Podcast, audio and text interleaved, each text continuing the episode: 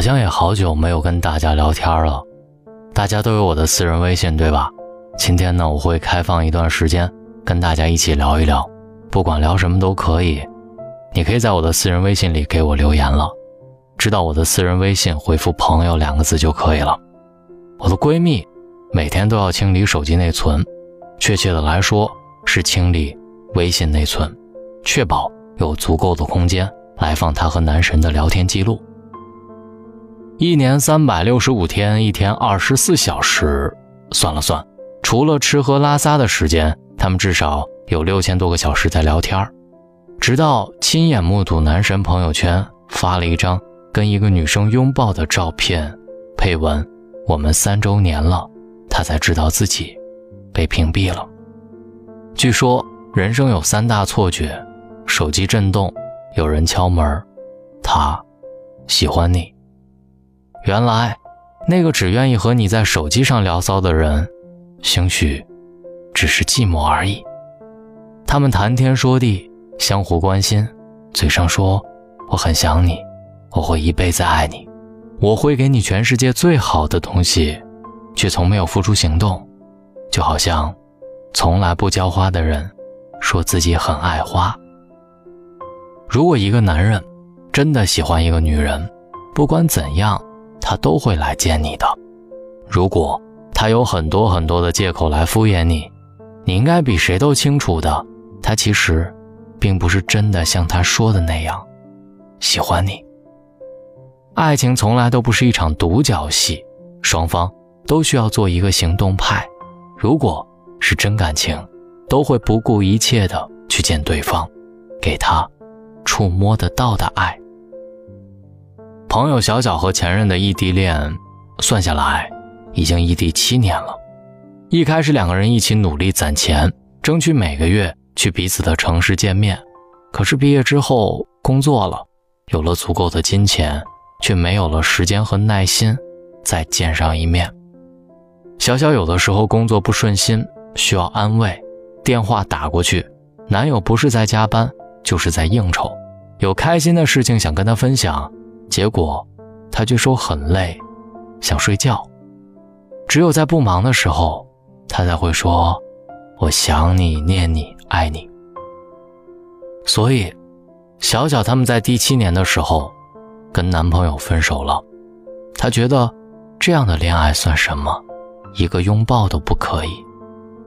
现在，小小跟男友是异国恋，但是她说，也是现在的男朋友让我知道。其实距离不是距离，关键要看对方愿不愿意为你翻山越岭。在确定恋爱关系之前的一天夜里，小小肠胃炎住进了医院。那个时候男友还没有出国，知道她住院，连夜买了车票，从自己的城市赶到小小身边，就是怕她自己在医院里没人照顾，孤独和害怕。从那之后，小小就认定了眼前这个男生。他们在一起之后，小小曾经去找过他。他在微信上跟小小说：“注意安全，嘱咐的特别细心。”小小以为他从来不会来接自己，有一点失落。结果下了飞机，他就看到他抱了一个热水壶，傻傻的看着自己笑。有的人说喜欢你，不管距离，无论天气；而有的人说喜欢你，只会在微信上说千百遍。却从没出现。金星曾经说过这样一段话：“等我女儿长大了，我会告诉她，如果一个男人心疼你挤公交，埋怨你不按时吃饭，提醒你喝酒会伤害身体，阴雨天嘱咐你下班回家注意安全，生病时发搞笑短信哄你，请你一定不要理他，然后跟那个可以开车送你、生病陪你、吃饭带你、下班接你。”跟你说破工作别干了之后，甩了一张银行卡给你的男人，在一起。爱是做出来的，不是说出来的。当一个人对你真心付出的时候，再答应他的爱。如果一个人说喜欢你，请等到他对你百般照顾的时候，再相信。如果他答应带你去哪个地方，等他订好机票再开心。如果他说要娶你，等他买好了戒指，跪在你面前，再感动。感情不是说说而已，我们早已过了耳听爱情的年纪。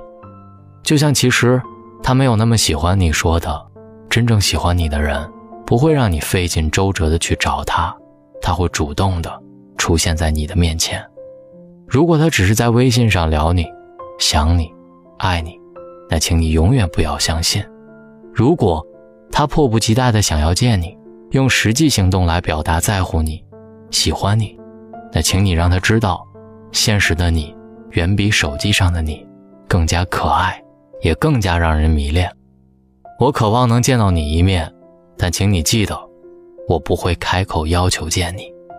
这不是因为骄傲，我知道我在你面前毫无骄傲可言，而是因为，唯有你也想见我的时候，我们的见面才有了意义。这就是一个男生喜欢你和想睡你之间的区别吧。听听，就觉得挺好的。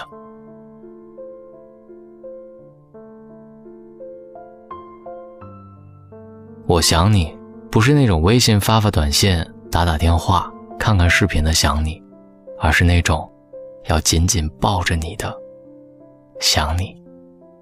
今天晚上，你在想谁？这里是大龙的睡前悄悄话，这篇文章希望你转发和喜欢。找到大龙的方式：新浪微博找到大龙大声说，或者把您的微信打开，点开右上角的小加号，添加朋友，最下面的公众号搜索两个字“大龙”就可以找到我了。希望各位好梦，晚安。春天的风。能否吹来夏天的雨？秋天的月能否照亮冬天的雪？夜空的星能否落向晨曦的海？山间的泉能否遇上南飞的雁？能否早一点看透命运的伏线，能否不轻易就深陷？能否慢一点挥霍有限的时间？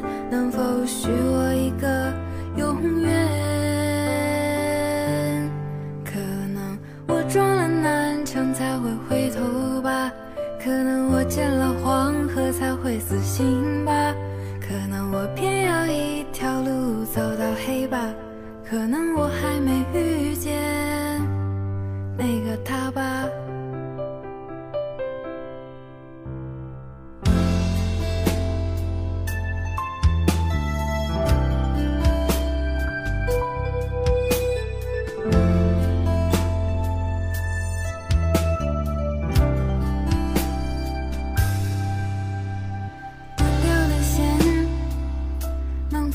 破自负的茧？熄灭的火能否烧光残留的念？